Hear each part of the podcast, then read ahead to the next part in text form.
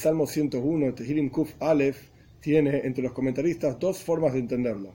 O como el rey David acepta aquello que viene de Dios, lo bueno que viene de Dios, lo no tan bueno que viene de Dios, etcétera, cuál es la actitud del rey David, y luego cómo él se rodea de gente a su alrededor para dirigir su gobierno, o directamente, incluso el primer versículo también, como vamos a estudiar, es la actitud del rey David para con su reinado, para con las personas de su reino.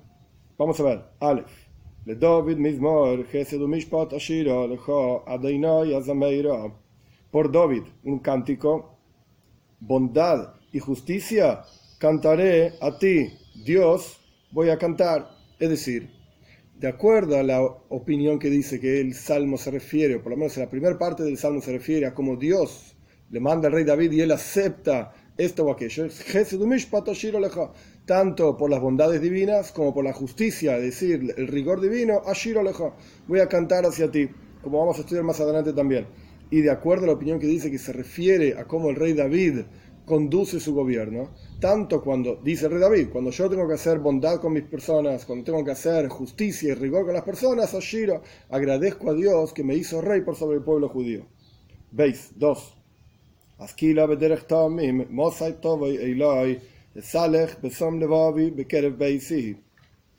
Voy a pensar, o sea, meditar, contemplar en el camino de los íntegros, de los puros y enteros, etc., cuando vendrá hacia mí es decir, aquel camino recto en que yo pienso y medito cuál es y cómo es, ¿cuándo va a llegar hacia mí ese camino?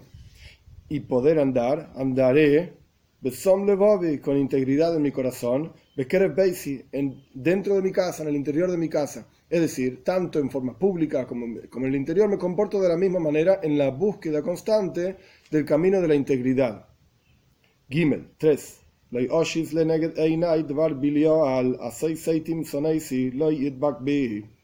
No pondré frente a mis ojos una cosa inapropiada. Blial significa negativa, mala, etc. Asoy seitim, aquellos que hacen acciones torcidas, o sea, que se desvían del camino recto y de la integridad, etc. Son eso lo odio. No se apegará a mí. Dale, 4. Un corazón torcido se apartará de mí. El mal no lo voy a conocer, o sea, hasta pidiéndole a Dios, no quiero conocer a nadie negativo, a nadie malo, a nadie que se aparta del camino o de la búsqueda del camino íntegro. Hey, 5. Meloshni baseiser reyeyu oisoy atzmis gvainaim urechav leivav oisoy leyuchal. Aquellos que son delatores en lo oculto a otras personas, soy Asmis, a esa persona la voy a destruir. Una persona de, traducción literal, Einaim, ojos, e, elevados ojos, que se refiere a la soberbia. Una persona soberbia, Rehab Leivov, traducción literal, amplitud de corazón, que se refiere a una persona que desea todo tipo de cosas y todo para él. Hoy soy Ujal, una persona así, yo no soporto estar con esa persona. Vov 6.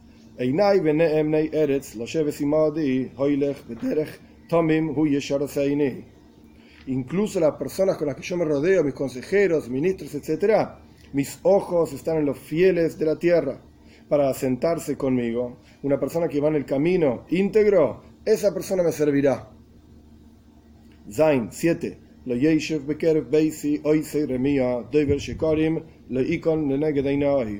No se sentará en el interior de mi casa una persona que hace engaños. Quien habla mentiras no se establecerá frente a mis ojos. Ges 8.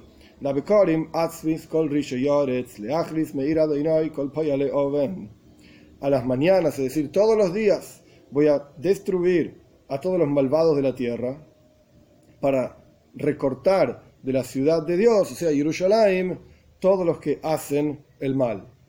Este es el salmo. En este salmo hay varias cuestiones interesantes que dicen nuestros sabios. Al comienzo mismo, en el primer versículo, como hablábamos en la introducción también, tanto por la bondad como por la justicia, voy a cantarte a ti, Hashem. Hay una diferencia fundamental que está explicada en diferentes lugares al respecto de la actitud que vemos de Aaron Akoyen, el hermano de Moshe Rabbeinu, y David Amelech.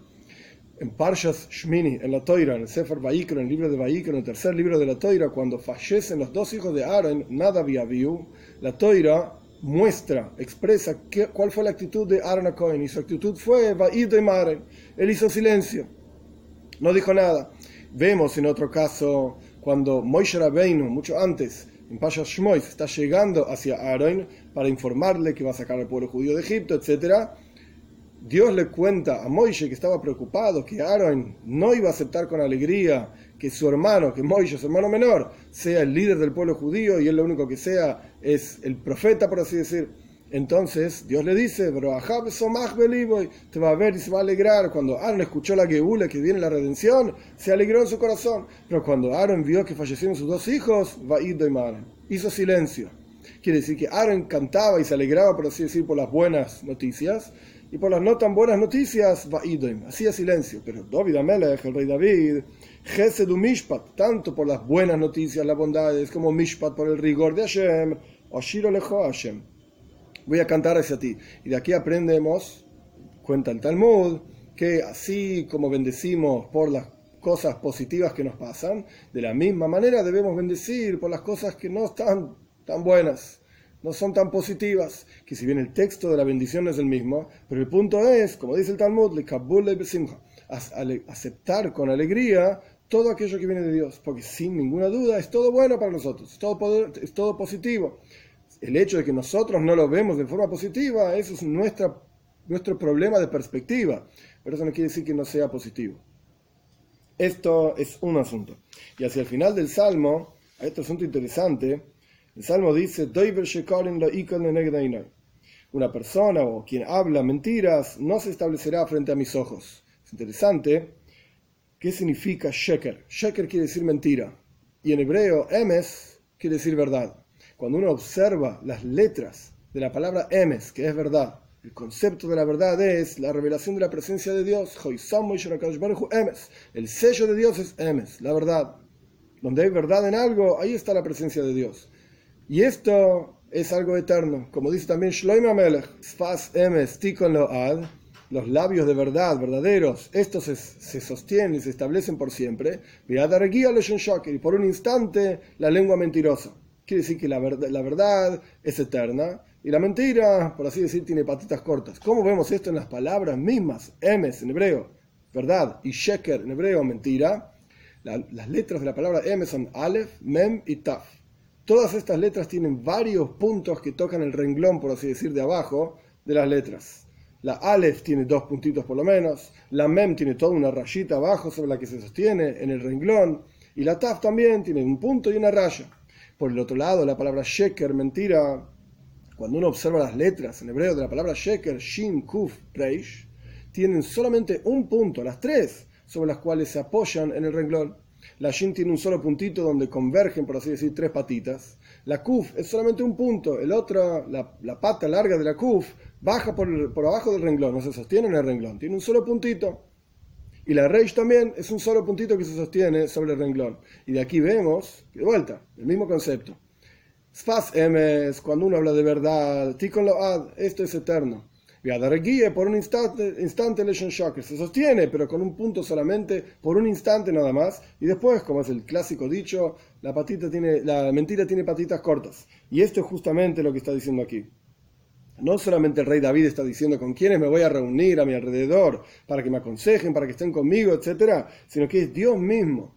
Por un lado, en el versículo 6, Vov, diciendo, aquella persona que va en su vida terrenal en el camino de Tomim de integridad, integridad, él va a estar conmigo, me va a servir en el futuro por venir.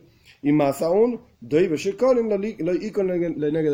una persona que habla mentiras en este mundo no va a establecerse frente a mis ojos, es decir, puede ser que esté un instante frente a mis ojos, pero y con establecerse por siempre vivir frente a mí, Dios dice esto de ninguna manera que tengamos el shus, el mérito de siempre poder ser doibrei emes, de decir las palabras emes, amitim, verdad, y saber que al fin y al cabo siempre va a revelarse por así decir, cuál es la verdad. ¿Por qué? Porque como dijimos antes, el sello de Dios es la verdad. Y la venida de Mashiach representa el sello de Dios, la revelación de Dios mismo aquí abajo. Quiere decir que se va a revelar la verdad. ¿Cuál es? Que todo el universo es creado constantemente por Dios, que es la verdadera existencia, etc. Quiere decir que, de vuelta, espiritualmente hablando, incluso la verdad siempre va a terminar revelándose, porque esta es la razón por la cual fue creado el universo entero, la venida de Moshiach pronto en nuestros días.